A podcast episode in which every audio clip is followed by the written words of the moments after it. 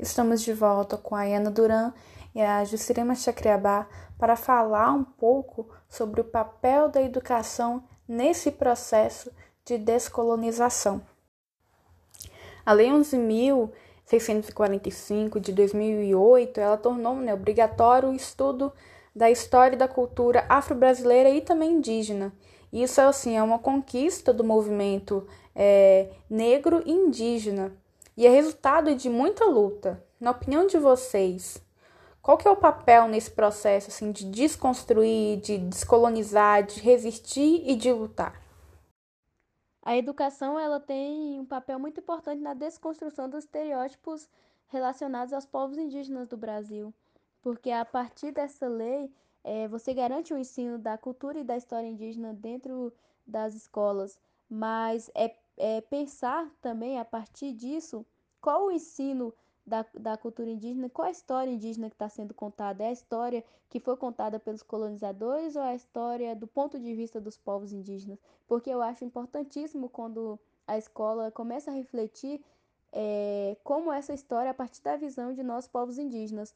Então eu acho que as escolas têm que se preparar para contar essa história a partir da nossa visão também chamar um indígena na escola, mostrar para os alunos é, o que foi realmente a história dos povos indígenas no Brasil, qual a contribuição dos povos indígenas é, para a população brasileira e como foi é, essa questão da invasão do Brasil. Em, em vez de dizer que o Brasil foi descoberto, mostrar que o Brasil foi invadido, porque já existiam pessoas aqui, quem eram essas pessoas e como elas estão hoje, como foram dizimadas. Então, é, pensar qual é a realidade dos povos indígenas na atualidade, contar a história de como foi e também pensar como está na atualidade, para que não se crie esses estereótipos do que é ser indígena é, na cabeça do, dos cidadãos brasileiros, porque isso evita também esse processo de preconceito que, que a gente sofre é, quando as pessoas aprendem é, o, um, o que é ser indígena com um indígena que existiu há 500 anos atrás e não entendem como estão os indígenas da atualidade. E, além do mais, pensar que essa visão de indígena que eles têm é uma visão passada por um colonizador. Então, é completamente diferente da história real sendo vivida pelos povos indígenas e contados pelos povos indígenas. A educação ela tem que ser uma educação circular, uma educação integral, uma educação é, que que entende, né, o, as diferenças e que acolhe, que aceita, que é necessário ter essas diferenças para ela fluir. Então, é preciso desenvolver materiais, é preciso, para mim mesmo, sinceramente, é preciso romper com toda a educação brasileira que existe e começar do zero. Aí, nossa, é desconsiderar muita coisa, né? Sim, mas a nossa educação ela é pautada na, na economia. Vamos ser sinceros também. Então, a gente tem uma luta pela educação pública gratuita, é, de qualidade, através das universidades, mas que não deixa de ser né, economista. É, enquanto a gente não mudar isso, que o foco principal né, do, do capital é, é o pensamento liberal aí, né? Vamos criar ferramentas e, e empregados né, para o funcionamento do país mas eu acredito que a deveríamos ouvir muito mais os indígenas, estudar muito as, a, os saberes, né? Eu ia falar as epistemologias, mas até essa palavra é, ela é tão é, europeia para mim. Então, assim, os saberes que temos aqui, as práticas, as brincadeiras, modo de, de sentar e aprender e ensinar, né? Com vários povos tradicionais, lembrando não só dos povos originários, mas os povos tradicionais que aqui habitam com, com o povo negro, tanto que a gente tem para aprender com diversos comunidades negras existentes. É a valorização desses saberes. Então, é, essa lei de, é, criada né, em 2018, a 11.645, que tornou o estudo da história afro-brasileira e indígena, né, ela é uma conquista tanto do movimento indígena quanto do movimento negro. Só que não é o suficiente. A gente vê que muitas das vezes ela é apenas pincelada nas escolas. A partir de agora, os livros, né, de 2018, olha, não tem nem 10 anos, os livros vêm trazendo, né, novos recortes e trabalhando, né, com o imaginário do brasileiro em relação a esses povos, a essa diversidade, quebrando pouco a pouco os estereótipos, né? Então, a gente vê que muita coisa é necessária ainda ser feita ou até desfeita e recomeçar. Mas um resultado é que temos, né? Muitos indígenas cada vez mais nas universidades, cada vez mais lidando com é, o ensino, assim como o povo negro. Então, estamos elaborando nossos materiais. É, a luta já vem. Quantas lideranças deram suas vidas ali no Planalto Central, né? É, a gente relembra, né? E, e, eu choro muito quando eu lembro de quantos indígenas ficaram dormindo ali na rua, é, dia após dia, para ser ouvido lá na casa do povo, que diz que é a casa do povo.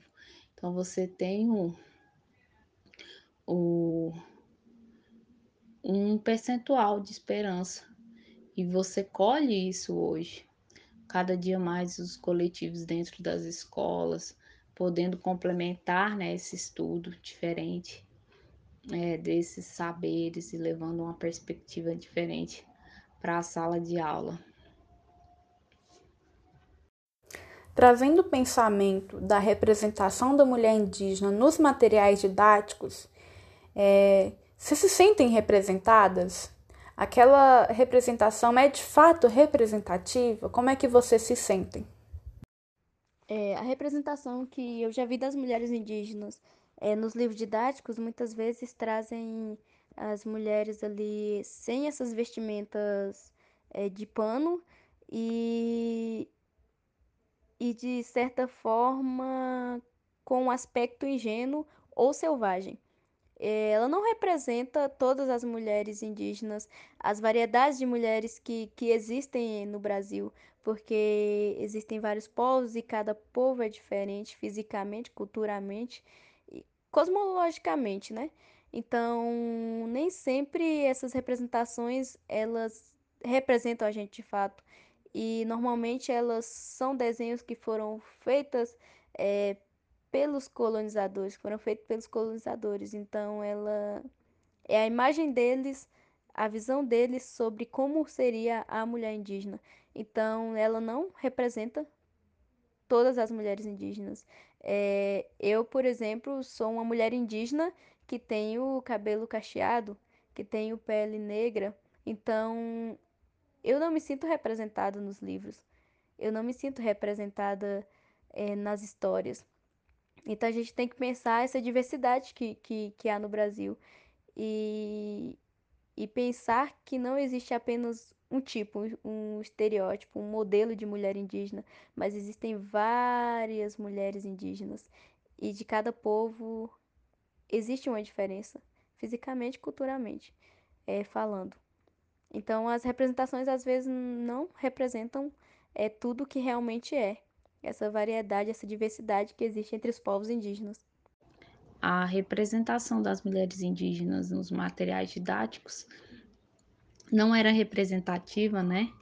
Até, digamos, o ano de 2016, 2017. Então, a gente vem colhendo resultados aí da, da militância, né? Da juventude é, que está na universidade, da juventude indígena, da militância, né? Da, das mulheres indígenas somada à militância do movimento indígena. Então, eu acredito que, que a partir né, de grandes representações, como eu já disse antes, de grandes guerreiras, grandes mulheres intelectuais, filósofas, professoras, né, que estão ligados à política, à arte, à pintura, né, à escrita. Então, acho que a partir disso, é, desses, dessas somatórias, a gente vai mudando essa representatividade. Eu sinto hoje uma fé, é, eu sinto hoje uma esperança, né, tomar conta de mim, um orgulho, porque eu consigo hoje é, ter acesso a essa diversidade de histórias de mulheres incríveis aqui no Brasil.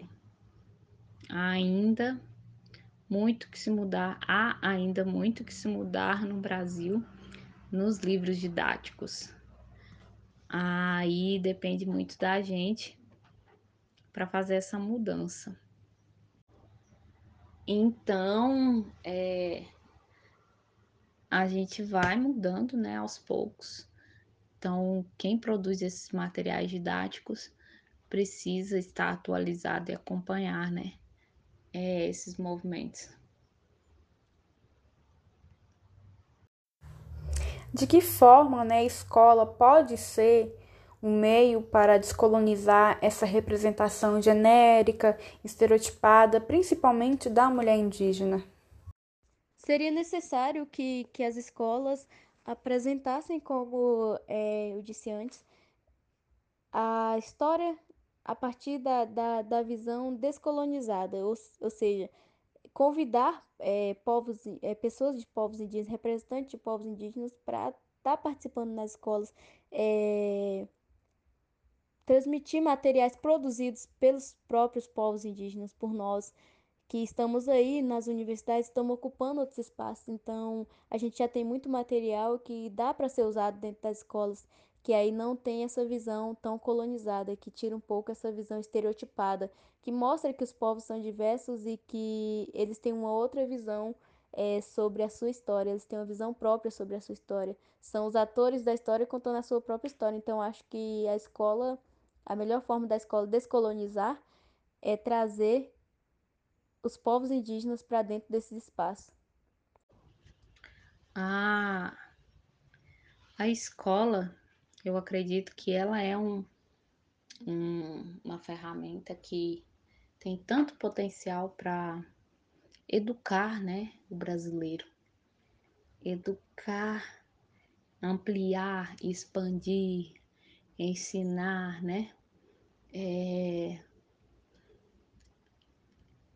pelo menos os pilares da existência, que é o respeito à diversidade, né? Acredito que esse é um dos pilares, o respeito às diferenças, né? É, estar sempre aberto às mudanças e ter a firmeza para escolher sempre o lado do bem, né? É, então, de fazer, de caminhar, de ser honesto, de é, desenvolver com responsabilidade o seu papel diante da sociedade. A escola, ela pode sim ser um meio para descolonizar a, as representações genéricas que foram criadas, né, desde a colonização nesse imaginário identitário do que é o Brasil, do que é ser brasileiro, do que é ser indígena, e principalmente da mulher indígena, é, que foi estereotipada. Então, acredito que a escola ela tem potenciais inúmeros, inúmeros e é, de grande importância para a gente, para o futuro, né? É, se ela tivesse sido desenvolvida a princípio com, com essa base de ser integral, de ser cíclica, de ser é, é, não linear, mas é, mais humana, né? Pensando no bem-estar, na qualidade de vida, não focada para o empreendimento, não focada para progresso que destrói a natureza, mas ensinar que da nossa ligação e o cuidado com a nossa saúde mental, nossas emoções, é, quebrar os tabus de sexualidade, é, quebrar né, esses tabus do corpo. Então, assim, parece muito um sonho pensar na, na educação. Mas é o caminho. O caminho é esse. É pela educação. Mas a educação que a gente tem atualmente, ela vem, né, de tá vindo de uma transformação. É, acredito que a educação tem muito que aprender com os povos originários e os povos tradicionais em relação ao ato de educar mesmo. Acho que enquanto isso não acontecer, ela não vai ser completa.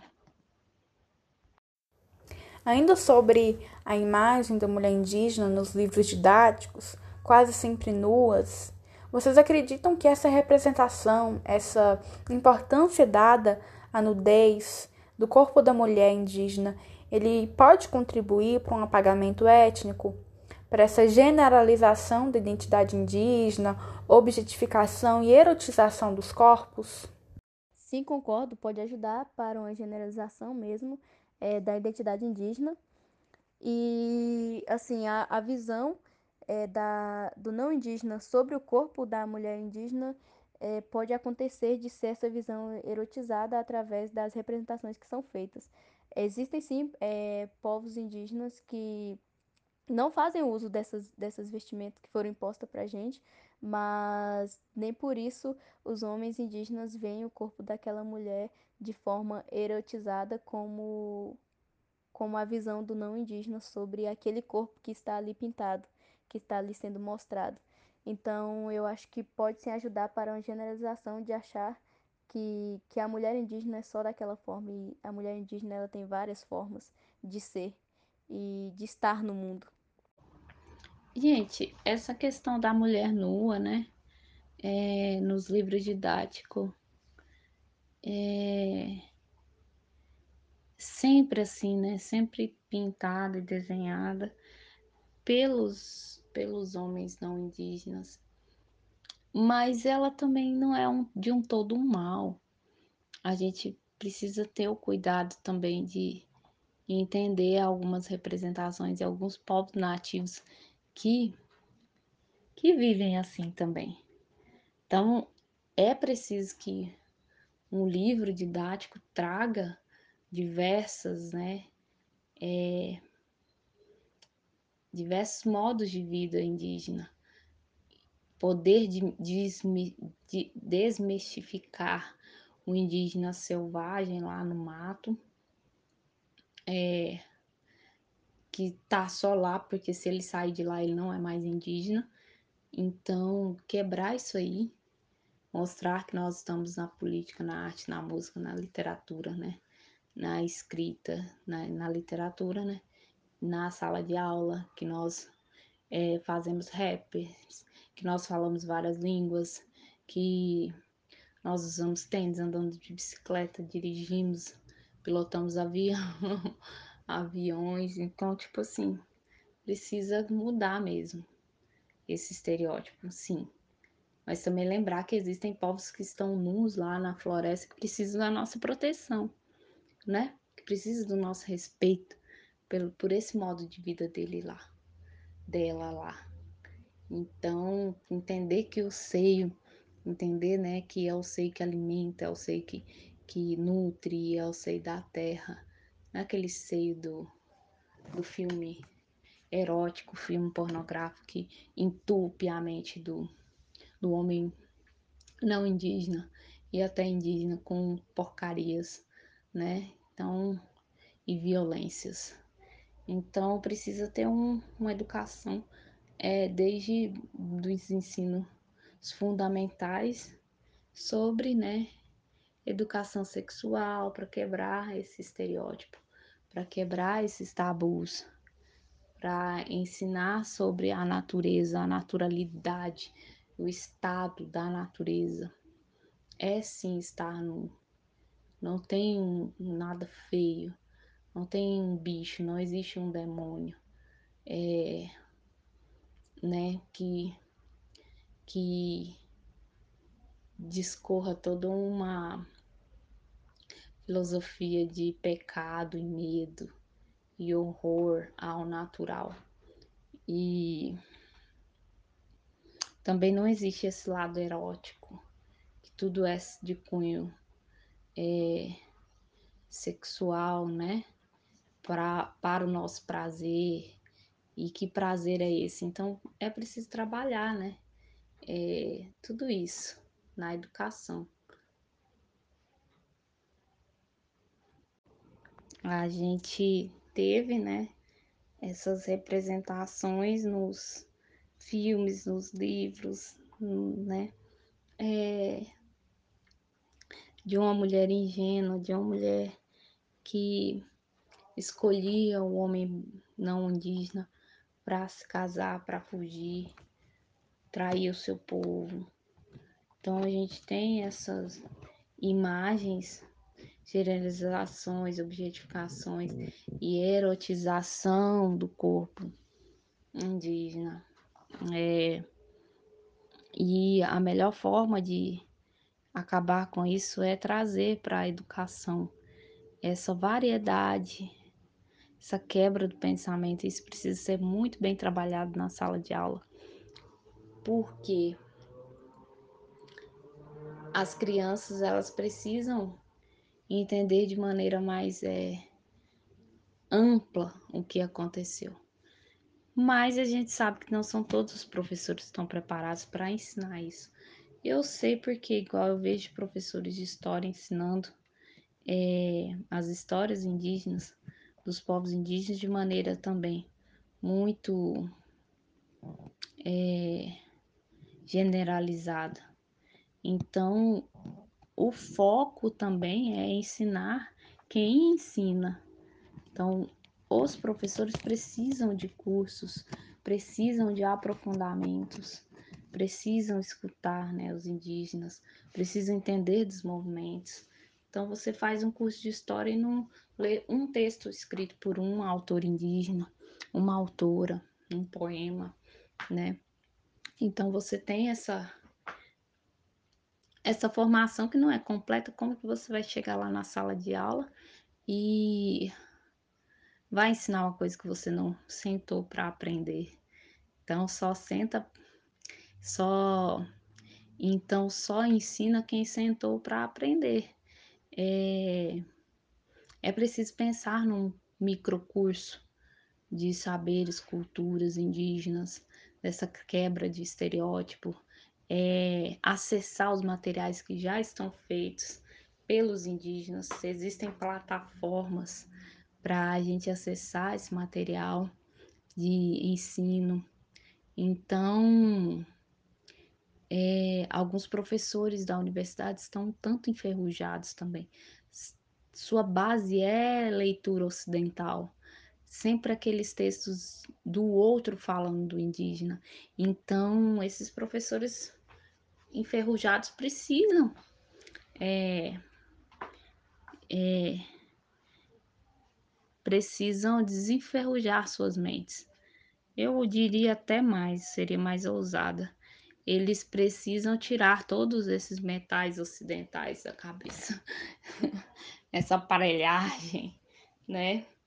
É, então, procurar documentários feitos por indígenas, produzidos, dirigidos. Nós temos tantos materiais, tantas coisas. Gente, temos países aqui vizinhos que a gente não se importa em saber como que funciona a política. Temos países com, como o meu país, como a Bolívia, um país com 70% da população indígena do mundo, como é um país desse? Então a visão que se tem do meu país é que é um país pobre, por quê? Porque foi arrasado pelo, pela exploração né, de minério. Então você não aprende a cultura, como que esse país age, né? É, forma a sua educação. A gente aqui no Brasil não estuda sobre os outros países, as guerras que aconteceram, as batalhas, é, como que se dá o pensamento, a formação política. É de maneira muito rasa quando isso acontece. Então, você está sempre olhando para o Ocidente. É... é triste. Eu falo isso com a propriedade porque eu procurei curso no curso da história de, da UFG fazer uma formação em, em literatura, né, da, da América. Então, literatura da América Latina. Na literatura da América Latina, é, você lê textos escritos por, por ocidentais, então o problema está na raiz. A gente precisa é, repensar né, o, o, plano de curso. É, ou é, acho que, que seria muito falar assim, mas ou pelo menos pensar nos cursos, é, nos congressos, os trabalhos, valorizar, né? É, e trazer essa perspectiva indígena para esses espaços. As nossas vozes estão aí. Nós precisamos de mais espaço para falar. A literatura indianista, né, ela trouxe no século XIX uma leitura muito romantizada da mulher indígena. É, tanto José de Alencar, Gonçalves Dias, entre outros, eles retratavam uma, uma mulher índia muito inocente, doce, que se apaixonava assim perdidamente pelo não indígena. Não só a literatura, mas também nas músicas, as telenovelas reforçaram muito esse estereótipo. Vamos lembrar né, da música índia de Roberto Carlos, que foi tema da novela Alma Gêmea, que seguia essa linha indianista ao retratar a Índia Serena. Vocês já falaram sobre isso, mas eu gostaria que vocês comentassem um pouco mais sobre como vocês percebem essa imagem, eh, essa representação indianista no imaginário do não indígena, nas suas relações com a sociedade em geral. E as implicações disso, né, na luta de vocês. Talvez sim, porque a imagem que, que vem sendo criada da, da mulher indígena como a mulher ingênua, como a mulher inocente, que espera pelo seu salvador, que, que é o que é retratado né, sobre a gente. E o seu salvador será um homem branco, um homem europeu, branco e hétero. Então, eu acho que essa imagem às vezes afeta as pessoas que têm um contato com esse tipo de, de literatura e com esse tipo de música. Então, eles acabam criando essa imagem da mulher indígena como uma mulher ingênua que precisa ser salva, e não como uma mulher de poder, que é os espaços que a gente está ocupando agora. Essa mulher que, que sai para a luta, essa mulher que, que ocupa espaços dentro da luta pelo seu coletivo, pelo seu povo. Então, eles esperam que a mulher indígena seja essa mulher ingênua e inocente. E a gente não é. Hoje em dia a gente não é mais, mais assim, a gente está ocupando outros espaços e espaços de conhecimento. Então, porque por causa do todo o processo do, do, da criação da identidade do Brasil, lá no início, é, foi pensado, né, a propagação da, da mulher indígena na, na literatura. E ela foi feita de uma forma muito romantizada, né? O romantismo, todas suas extrapolações, e retratavam, né, a, a mulher indígena como uma índia inocente e doce que se apaixonava pelo não indígena, ou que estava disposta a, a ceder seus conhecimentos. Mas aí a gente tem o resultado disso, né?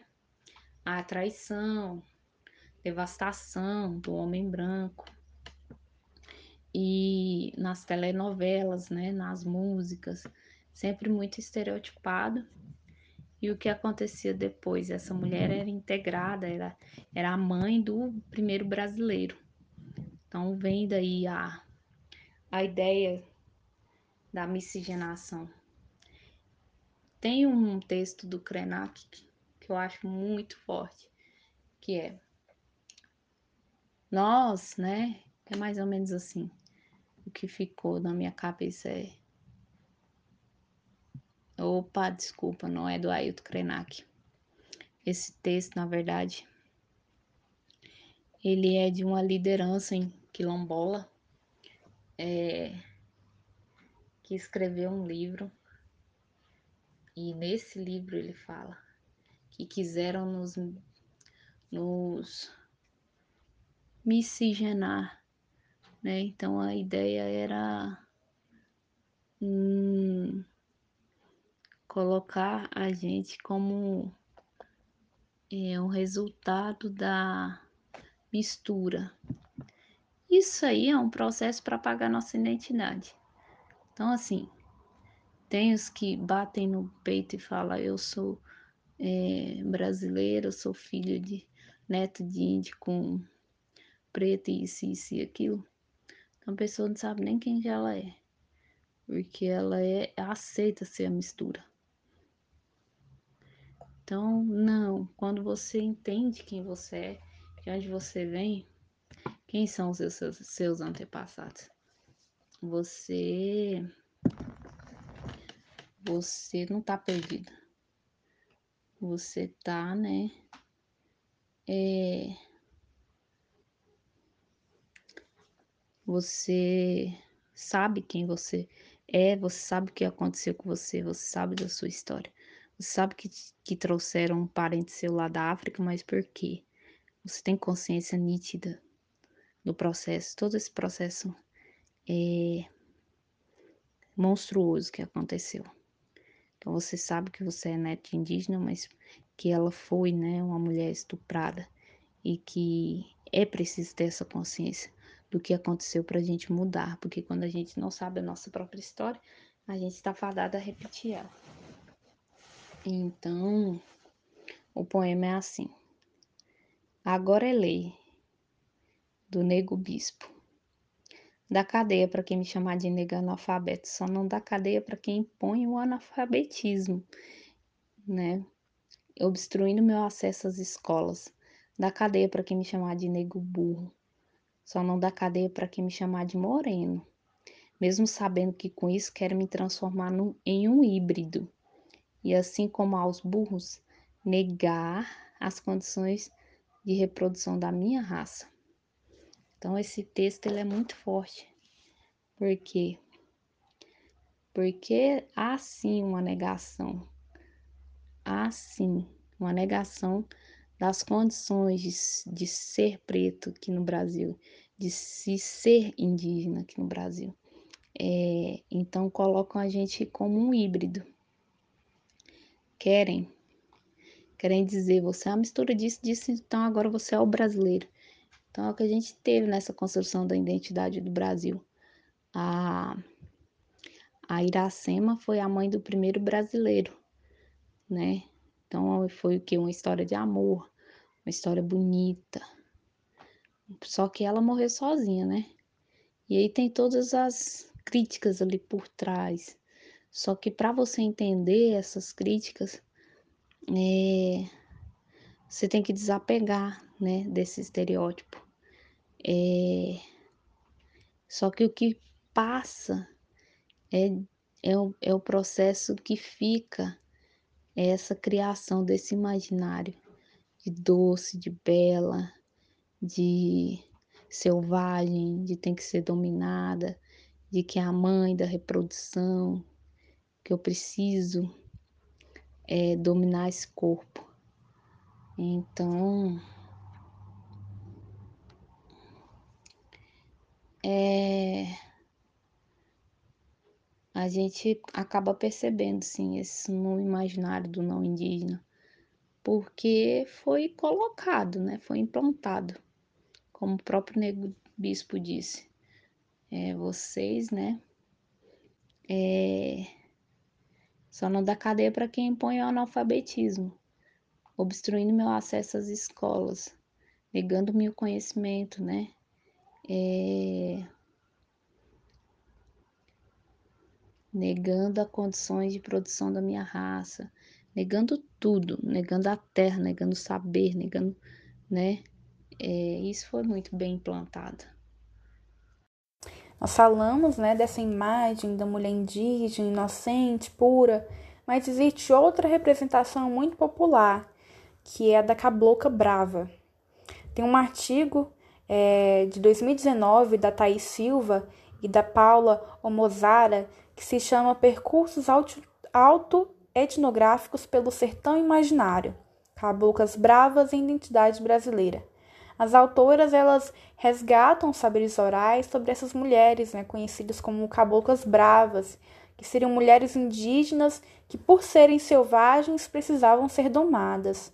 E elas falam que esse instinto, né, dito selvagem, nada mais era que uma forma das mulheres indígenas se defenderem das violências sofridas, né? Suas terras, seus corpos, as suas culturas estavam sendo ameaçados e ainda estão, né? Vocês poderiam falar um pouco mais sobre isso? Então, eu penso que, que essa imagem da, da mulher indígena enquanto selvagem esteja é, ligada é, à questão do, da, da vivência do início da mulher indígena que, que estava ali em contato com a natureza, que para eles a gente não, não é ser civilizado, né? Para muita gente não indígena, o indígena é o selvagem, é o preguiçoso. Então, a luta é, para o domínio dos povos indígenas, das mulheres indígenas, também não foi fácil, porque a gente foi resistente e a gente resiste até hoje. Então, a gente ainda é visto por, por, por muitos como selvagens, como os preguiçosos, como aquelas pessoas que estão à margem da sociedade civilizada, o que, o que é uma visão distorcida dos nossos próprios povos indígenas. Então, sim, até hoje a gente ainda é, vê muito essa questão de, de, de acharem que a gente é selvagem, quando é, você chega em alguns espaços e as pessoas começam a, a te questionar se, se você come pessoas, se você tem uma onça em casa, se você tem um animal, tipo um animal exótico, assim, de, de, de estimação, sabe? Então é como se a gente não fizesse parte da, daquela, daquela outra sociedade que para eles é a sociedade civilizada. Então eu acho que é, é assim que cria assim, uma imagem de um índio selvagem. Pelo menos na minha mentalidade é, é dessa forma que eu vejo. É, o contato com a natureza faz que eles achem que a gente seja selvagem, mas na verdade não, a gente é natural, a gente é originário. E vamos continuar sendo e vamos continuar resistindo. Enquanto existir o último indígena, a gente vai resistir. E a gente e eu espero que a gente se multiplique, na verdade, que a gente se multiplique cada vez mais, que quando um do nosso cair, nasçam 10 mil. É isso. Então essa imagem do selvagem é tido, eu penso eu que seja pelo, pelo contato com a natureza e pela nossa resistência.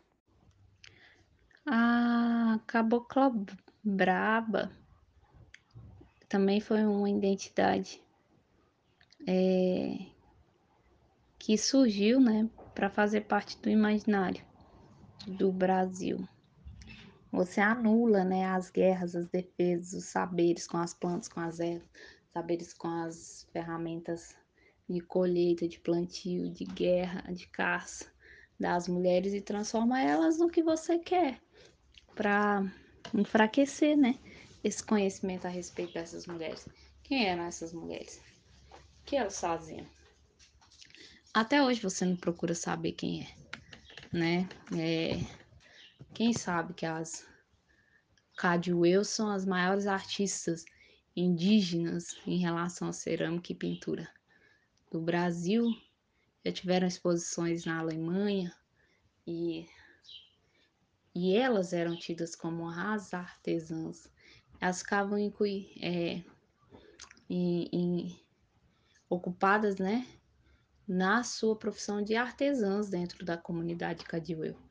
É, e que beleza, né, você produzir cerâmicas, vasos, é, alfabeto. Então elas escreveram o alfabeto todo a partir da, dos seus desenhos e escreviam já textos nas cerâmicas.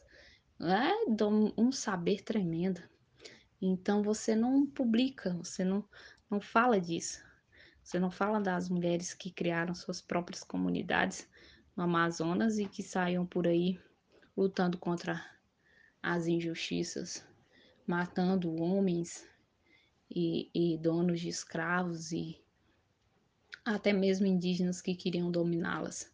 Então você não fala desse, dessas histórias para não encorajar, para não mudar a somatória da sociedade que você quer.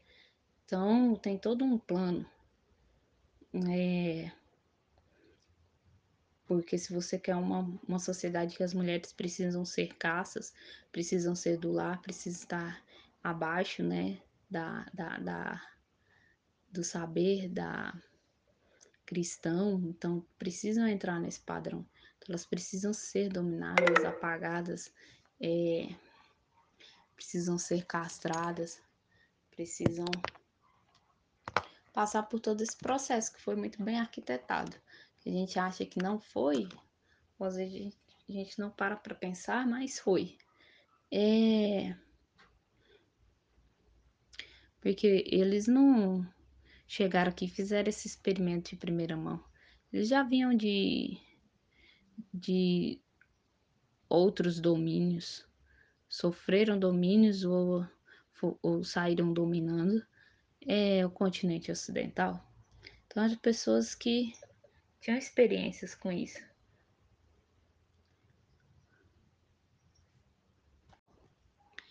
Então, é, a experiência também fortalece muito, né? O que a gente passa, que a gente vive, vai tornando a gente mais maleável, mais é, rígida. Isso tudo é, sim, o resultado de e um processo muito doloroso. Não, a, a valentia, a força, a coragem dessas mulheres, é, diante de tudo que elas passaram, é, me inspiram muito. Mais uma vez, eu agradeço a participação de vocês, por todas essas informações, por todo esse compartilhamento, por essa aula de desconstrução. Eu espero vocês no próximo podcast.